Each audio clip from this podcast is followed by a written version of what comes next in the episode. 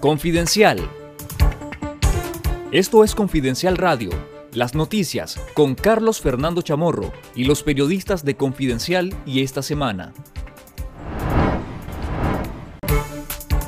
El presidente del Banco Centroamericano de Integración Económica BESIE, Dante Mossi, calificó como injustas las sanciones internacionales que han sido impuestas contra más de 60 altos funcionarios del régimen por corrupción, violaciones a los derechos humanos y sabotaje a la democracia. En una entrevista con el periodista Marcos Medina de Canal 12, Mossi abogó abiertamente por la dictadura de Daniel Ortega, que mantiene en la cárcel a 190 presos políticos, incluidos siete precandidatos presidenciales que fueron detenidos en 2021 al cancelar la competencia política en las elecciones del 7 de noviembre.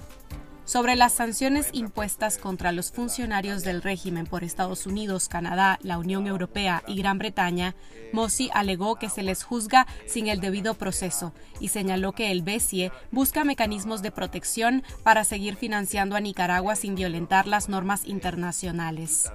Mossi aseguró que todos sus préstamos cumplen con los requisitos de transparencia del propio banco y de otras instituciones internacionales, además que las estadísticas han demostrado que los programas que financia en Nicaragua son funcionales en beneficio de la población. Hay un régimen, ¿verdad?, de sanciones, aunque injusto, porque eh, se le acusa y se juzga a una persona, ¿verdad?, eh, sin, eh, sin el debido proceso, ¿verdad?, pero son las reglas del juego internacional. Entonces lo que hace el BESI es que busca mecanismos de protección, ¿verdad? De, cómo podemos seguir proveyendo este financiamiento sin eh, violentar posiciones internacionales. Y en el caso de Nicaragua hemos tenido realmente eh, muy buena eh, recepción por parte del gobierno nicaragüense en hacer los ajustes necesarios a, los, a las operaciones de crédito que tenemos para poder trabajar sin necesidad de vaya, de parar desembolsos de mucho menos. El régimen de Daniel Ortega y Rosario Murillo autorizó la novena visita a los presos políticos de El Chipote, capturados en el contexto de las elecciones generales de 2021, luego de 46 días transcurridos desde el último encuentro. Durante las visitas realizadas entre el 22 y el 24 de julio, los parientes de los reos de conciencia constataron una mejoría en las porciones de alimentos que reciben sus familiares, pero denuncian que continúan las torturas y tratos crueles a través del aislamiento e incomunicación permanente y la falta de atención médica especializada.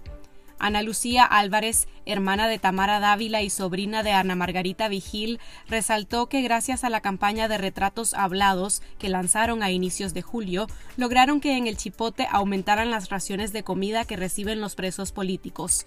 Sin embargo, dijo temer que este cambio que lograron sea solo temporal logramos ver un cambio en términos de peso por la presión que hemos hecho.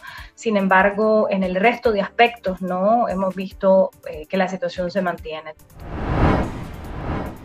El régimen de Daniel Ortega negó el ingreso a Nicaragua a la antropóloga, periodista y escritora guatemalteca Irma Velázquez Nimatuj, quien arribó al país por motivos académicos, pero fue expulsada. Velázquez Nimatuj, quien forma parte del Consejo Editorial de Plaza Pública, fue retenida en el Aeropuerto Internacional Augusto C. Sandino de Managua la noche del domingo 24 de julio y posteriormente fue enviada de vuelta a su país, según reportes de medios guatemaltecos.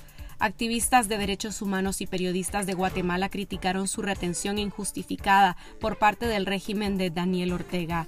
El régimen de Ortega también ha negado el ingreso al país a periodistas, investigadores, activistas de derechos humanos y políticos de diferentes nacionalidades que están en contra de la sistemática violación a los derechos humanos de los nicaragüenses.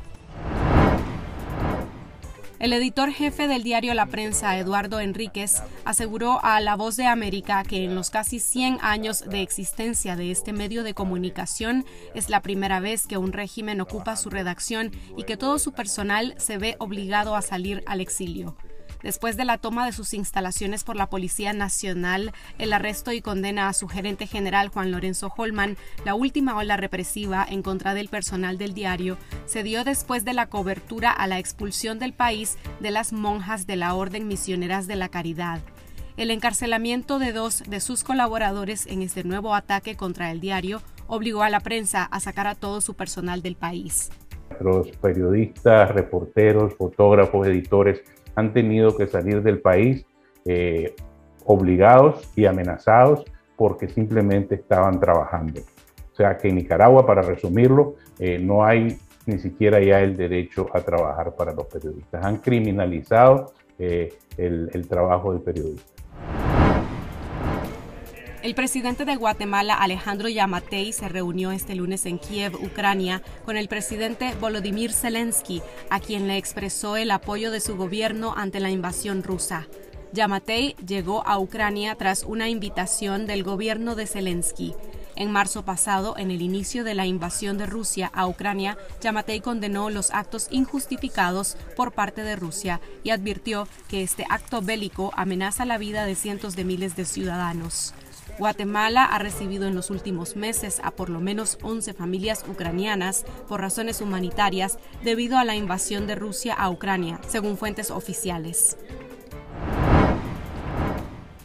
En nuestro canal de YouTube Confidencial Nica les recomendamos la más reciente edición de la Última Mirada News con Juan Carlos Sampié, titulada El Teatro del 19 de Julio y la lección de Ortega al tío Ralph. Esto fue Confidencial Radio. Escuche nuestros podcasts en Spotify y visítenos en confidencial.com.ni con el mejor periodismo investigativo.